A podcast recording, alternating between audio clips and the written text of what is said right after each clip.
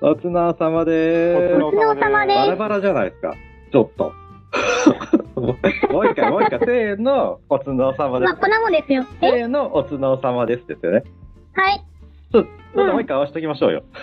じゃあ、もう一回行くよ。はいせーの。おつのさまでーす。お疲れ様です。ちょっと。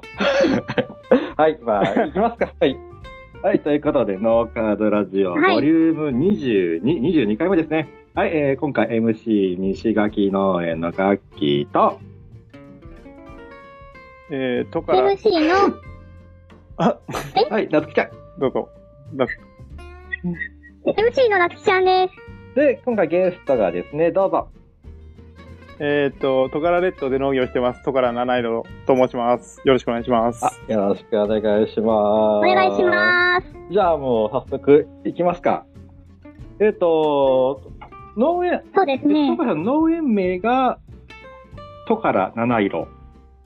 ですね、うち、はいはい僕の屋屋号がトカラ七色です。で、えっ、と、もし差し支えなければご本名が、えっ、と、野口と申します。野口さん。でえっ、と、はい野口さんね。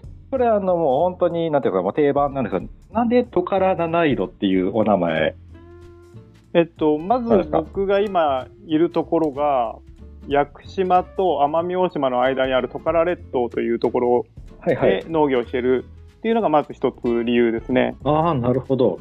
トカラ列島から取られたっていう。そうです、トカラ列島で、で、トカラ列島、人が住んでる島が7つあるんですよね。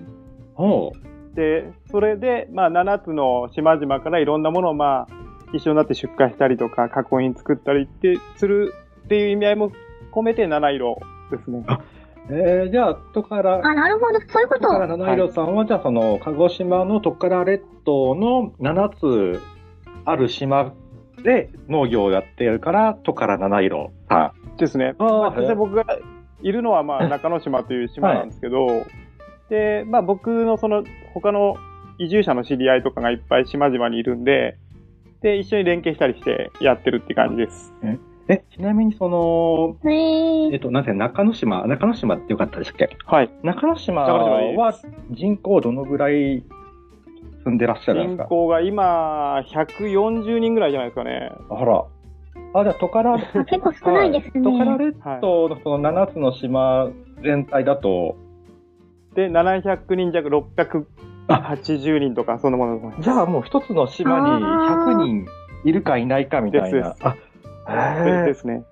ええ、もともと、え、すもごともとその島の出身なんですか、いや、僕の出身は茨城県であす、ね。茨城県。茨城県。はい。全然違うじゃないです か。そうです ね。い。ちょうど、違うね。ちょうどいいはい。移住して、えっ、と、今年で6年目になりますね。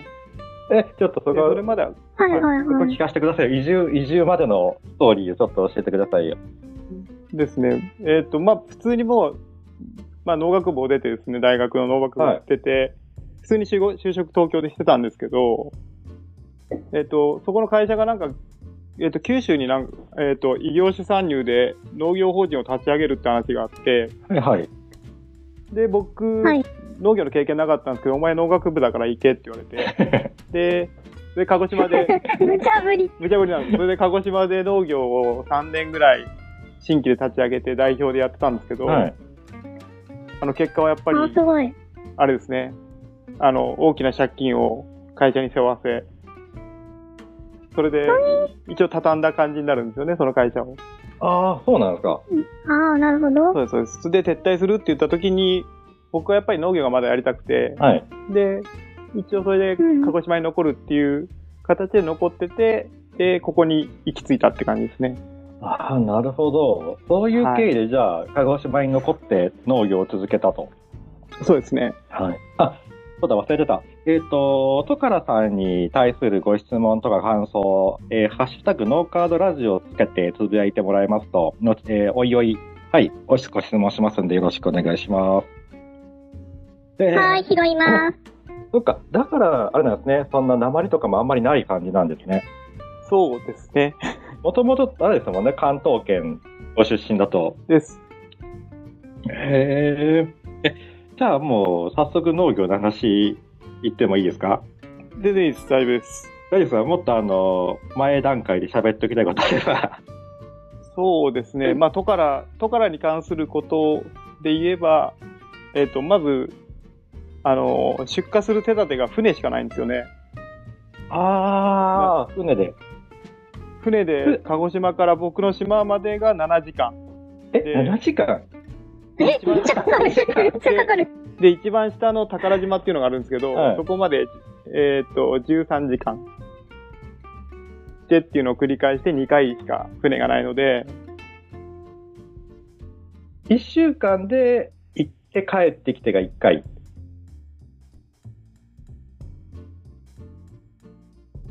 いえっ、と、それが2回です。2往復あ二回って感じです。えじゃあ週2でしか。二往復。そうです。修理できない、修理でしかタイミングで出荷はできないんですよね、それしか。わあなかなか、あれですね、スケジュール管理とかもすごい大変ですね。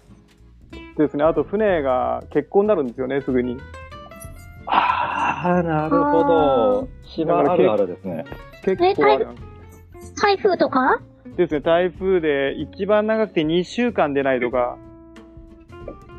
え、やば。でで食料ともなかいそういうのもあれですもんね。ですね。えっと、うちの島には店が、まあ、1時間ぐらい空いてる、本当にもう、数点しか置いてないような商店が1個しかないんですよね。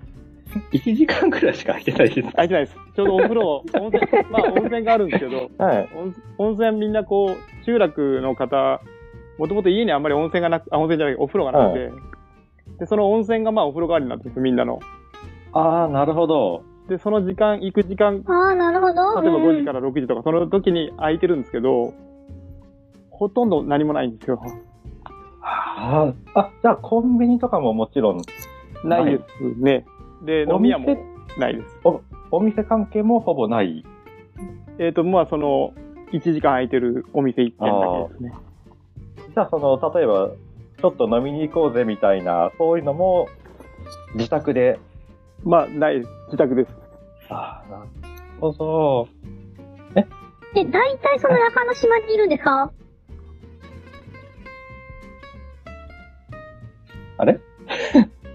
あれトカラさんあれちょっとと、と、途絶えてしまったか。僕かな、はい。あの、だ、あ、あのー、大体中の島はい。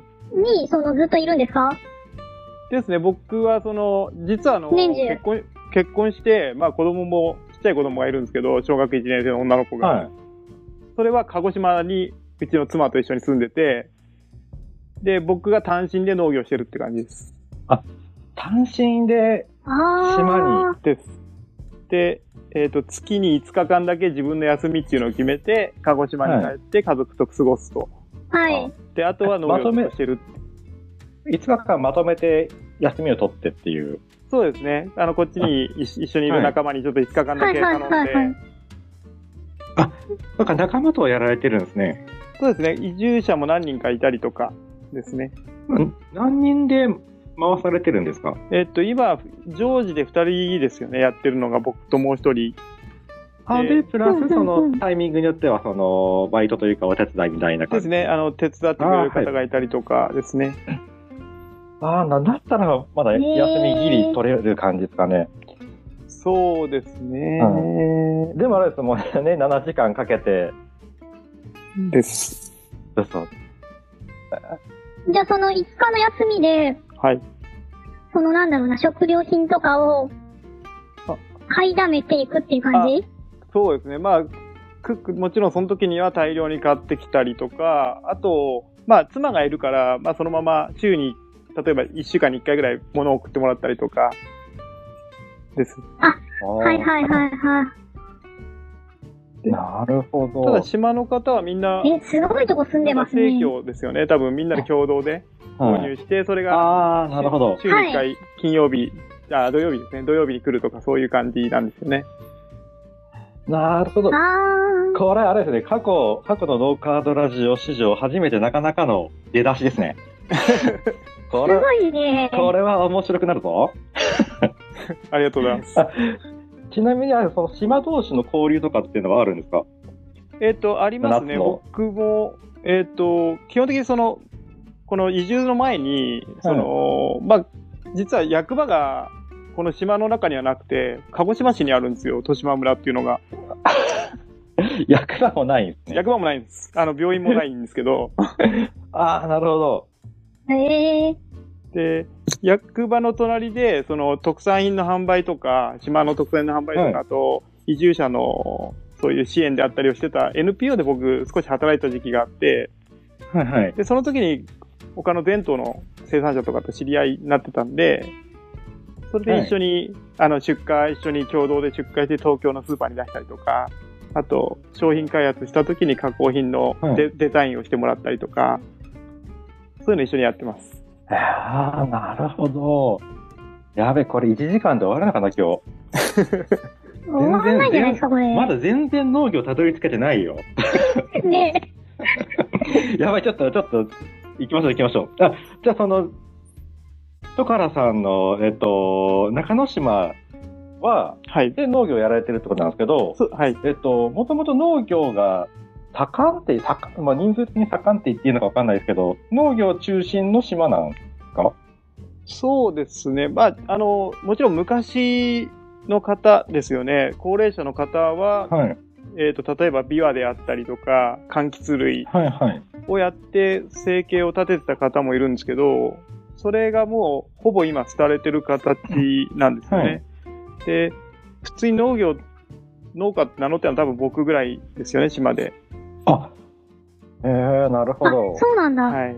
まあ、あとはもう、自給自足みたいな感じの家庭菜園じゃないですけど、そうですね。あと、ちょっと農業もやってたりみたいな。ですね、あの、何か贈り物とか、そういう時に自分のものを送、バナナを送ったり とか、柑橘類を送ったりとか、はいそういう感じですよね。へー今、へーはい、バナナとか出てきましたけど、えっと、トカラ七色さんでは何を作られてるんですかえじゃあ。っと、基本的にメインは島らっきょうですね。はい。で、はい。で時期的に今はちょっとなかなか、えー、と出せないんですけどバナナであったりとかでこ高齢者がずっともう何十年もやってきた柑橘類単管であったりとか、えー、とスイートスプリングであったりとか、えーとはいはいまあ、そういうものもやったりであと最近ではパッションフルーツあとパパイヤとかそういうのもやってますね。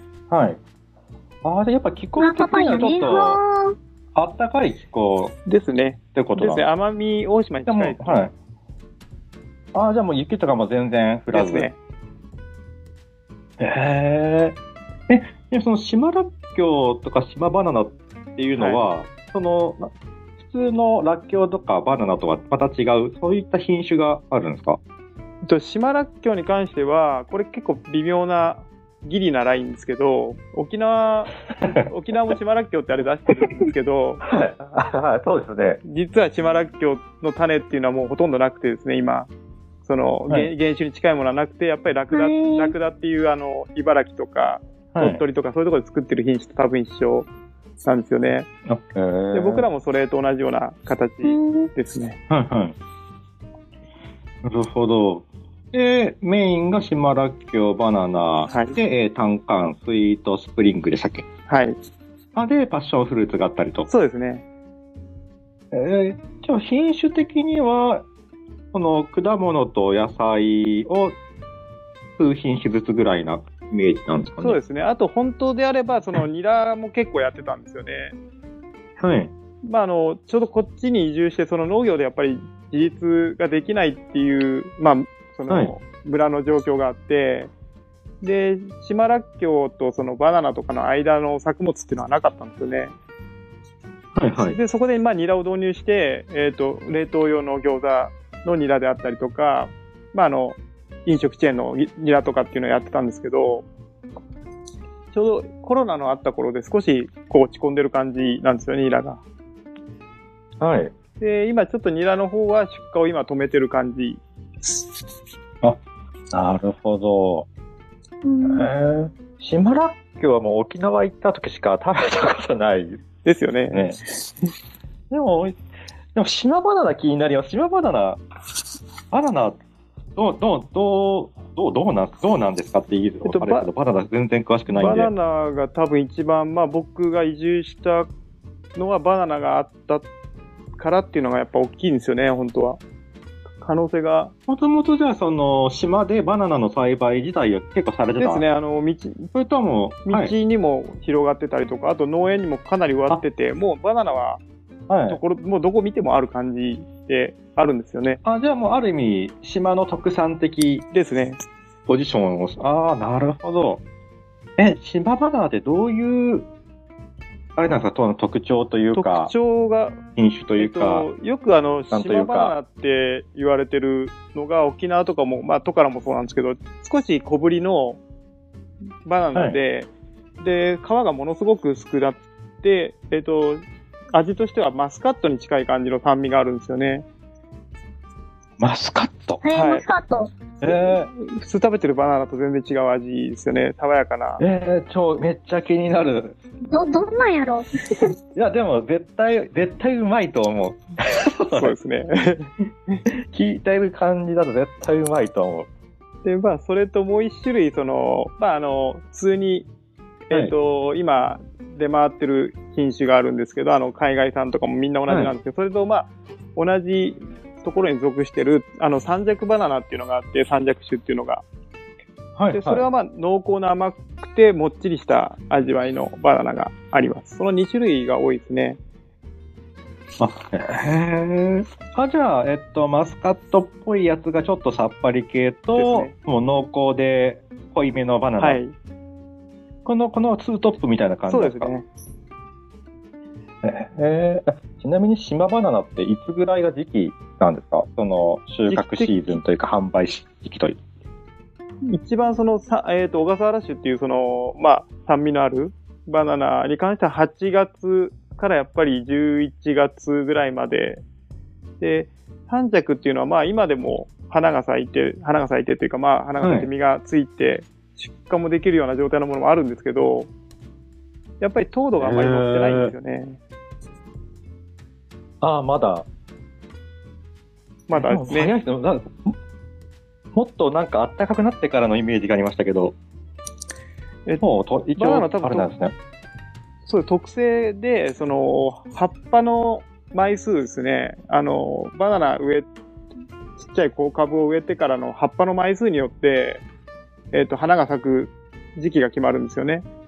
なので、そはいはのい葉っぱの展開の、まあ、時期が、例えば植えた時期が遅かったりすると、えっ、と、冬になってしまうじゃないですか。葉っぱの枚数がちょうど、はいはい来るときは冬になってしまうと、冬に花が咲くんですよね。ああ、なるほど。その植える時期によってっていう。そうですね。そう、ちょうど葉っぱの枚数がいっぱい出る時期に植えていけば、こう、ちょうど夏に間に合ったりとかってするんですけど、じゃあもう、本当じゃあこれからってことですね。そうですね、3あれ月、だいた い、えっと、1年半ぐらい、えっと、1年半ぐらいすると、えっと、だいたい、えっと、花もついて、実もついてくる感じですね。なので、3月に植えて、えっと、4月、5月とかに、えっと、花が咲いて3ヶ月で実になるぐらいなイメージです。ああ、なるほど。あれバナナってあれでしたっけ一回なると切り倒すんでしたっけそうです、そうです。ちょうど、えっ、それあれでとすよね。ですね。その、そんな感じです。で、また1年半かけてみたいな。です。ちょうど一本出て、ちょうどあのーえっ、と、里芋みたいな感じで、大きな塊が下にあるんですよね。はい。で、そこの部分はいはがいすべて、あの、茎とかそういうのが全部あると思ってもらって、そこから葉っぱがただ、こう出て、葉っぱが重なり合ってるのが、まあ、みんながバナナの木と言ってるバナナなんですよね。あ、へえ、すごいバナナ。全バナナは面白い。 で、それで花が咲いて実ができたら、その木からはもう、はい切ってしまって、ただ、切ったといっても葉っぱを切ってるような、まあ、イメージになるので、はいで横からまた新しい、あの、小株が出て、それが、それが伸びてくる感じです。えー、なるほど、バナナ、面白いな。バナナってなかなか身近にないですもんね。ですよね。ただ、えーっと、うん実際僕も鹿児島にいる時に部屋とかに入れて、してたんですけど、ちっちゃい株を、例えば、あの、鉢に植えとくじゃないですか。それで部屋の中はいはいあったかいんで、はい。葉っぱうがんうんこう、大きい葉っぱが展開してって、観葉植物みたいで結構綺麗なんですよね。ああた。だ、ちょっと身をつけるまではさすがにちょっと難しいかなとは思うんですけどうん。だからけ結構今、あそうなのハウスを使っはてい、多分関東とか、えっと、まあ四国とか、ああいうところで今やっぱり国産バナナをハウスの中で作ってるところが結構増えてますよね。なるほど。確かになんかハウスで作るって話はたまに聞きますね。いや、でも、うんあれですよね。完全路地だ、路地ですよね。ですね、路地が、うんあの一部ちょっと、あの、試験的にハウスの中に入れてるのはあるんですけど、ほとんどもう路地ですね。はい。あえ、そういえば、あの、台風とかは大丈夫な地域なんですか台風はもうめちゃめちゃですね。めちゃくちゃ来る、来る方じゃないですか、はい多で分。すです。はい。 うわえどんな対策取られるんですか、台風が来た時はもう、あの、対策は祈るしかないです。 もう本当に神頼 み。できることたが、 だ祈る。できることがないんですよね。ええまあ、それが理由で多分沖縄、あの、鹿児島も含めて国産バナナの、えっ、と、生産量が上がらない理由は多分そこなんですよね。うーん。なるほど。あ、やばい。20分になってたもん。ツイッ一タ回、ーなのコメンなト。そうですね、なつきちゃんいなくなる前に一回、ツイッター見てみますじゃあ、お願いしえまーじす。ゃあ、そうだな。ゴミあやさん。えーっとね、どうしてあえて、島をね、選んだのかおお。ってね、コメント来てますね。まあ、確かに、だって、鹿児島市な、鹿児島でそう、はダメだそっうだたよんですね。かで、本島の方、し島じゃなくて。そうですね。まあ、一番はやっぱりその、まあ、あの、鹿児島とかでは、まあ一番になれないというか、その、豊島村、まあトカラ列島であれば、僕がやれば、僕がやっただけ、なんていうんですかね、目に見える結果が出るっていう感じなんですよね。あー、なるほあーどなるほね。ど。で、えっと、うんうんうん。一番わかる。大きな理由としては昔その販売した頃にバナナをあ国産のバナナを試食食べさせるんですけどで大体そういう時ってお母さんはあんまりもらいたがらないんですよねやっぱり買わされるんじゃないかとこういう高いバナナを買わされるんじゃないかあー。あとーででも子供ってやっぱり食べたいんですよねで子供がこう来たう時に、んうんうんもうそんな別に気にしなくていいから食べなよって言ったら食べた後すごいやっぱ美味しいって他のバナナと違うんですよねやっぱり美味しいって言ってでもう一個食べたくなっちゃうんですよね、うんでもうもう全然そんな買わなくていいから食べろよっていう経験させてると僕がやっぱりそのその子にとって唯一の経験をさせられるっていうところがあるじゃないですかその、まあ、国産バナナうをんうんその子に食べさせられるのは多分人生のうち僕だけっていうそのそういうやりがいがすごく大きくて、まあ、そういう部分でやっぱりトカラレッドでバナナをしたいっていうのが結構硬かったですうよんね。うん。なるほなるほどど。。バナナがやっぱり熱かったんだな。そうですね。バナナがね。うん。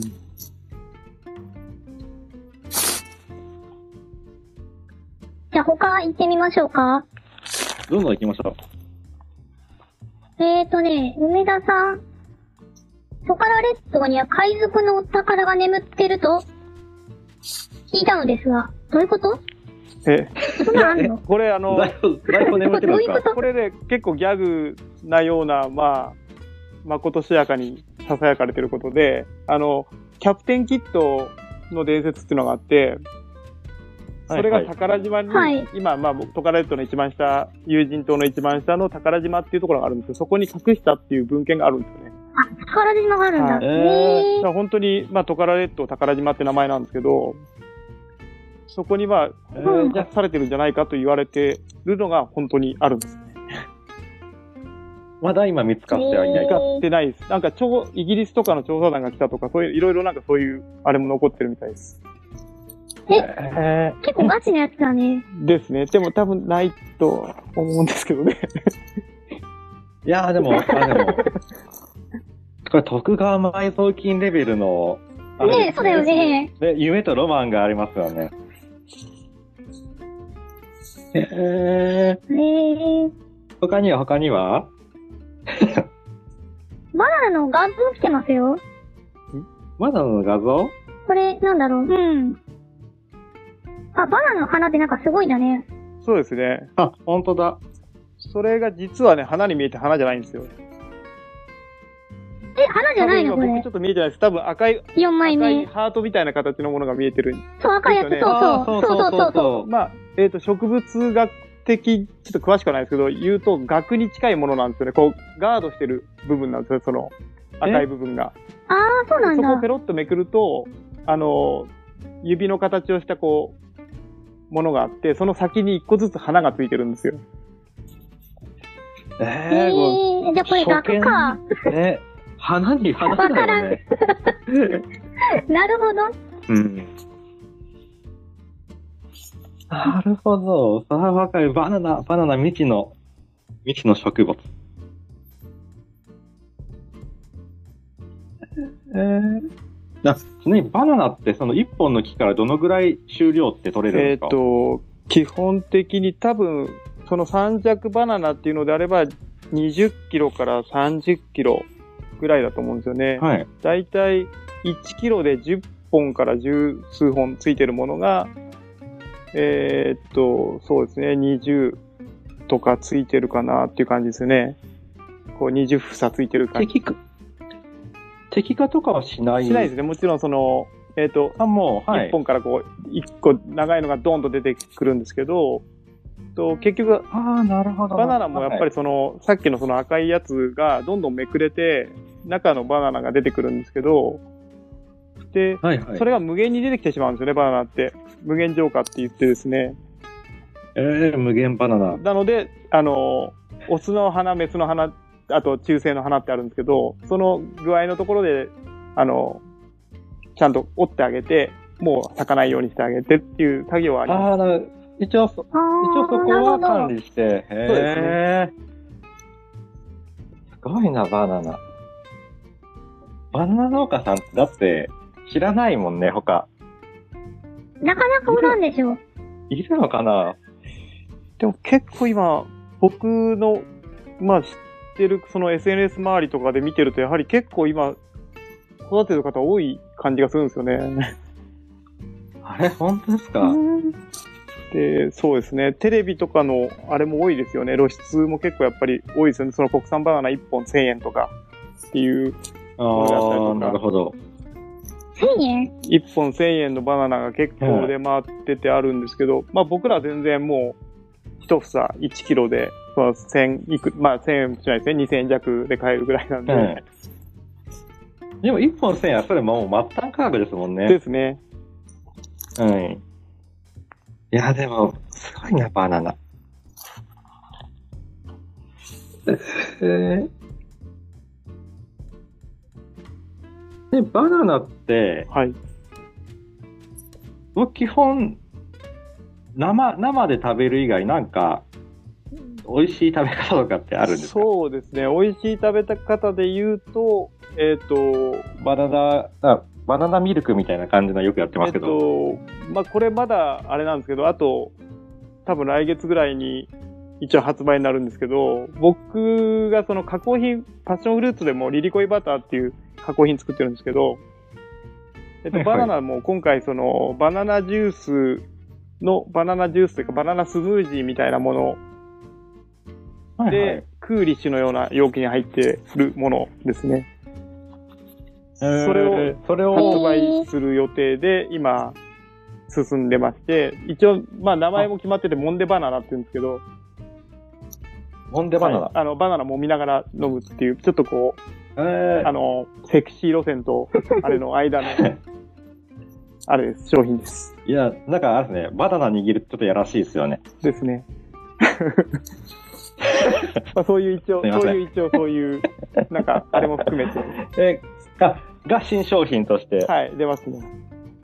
えー、気になりますね。また、え、そもれうま決でまってるってことですよね。すごいで、ね。パッケージももう、ほぼ決まってるので、あとは、えっ、と、ちょうど、そのえ、ー商品を発表する場があるんで、その3月に、3月の上旬ですね、はいはいそれが終わればもう普通に、あの、全国的にも発売できる感じです。あー、じゃあそこで情報解禁が。えーそうですそうえー、楽しみに待っておきましょう。次回に続く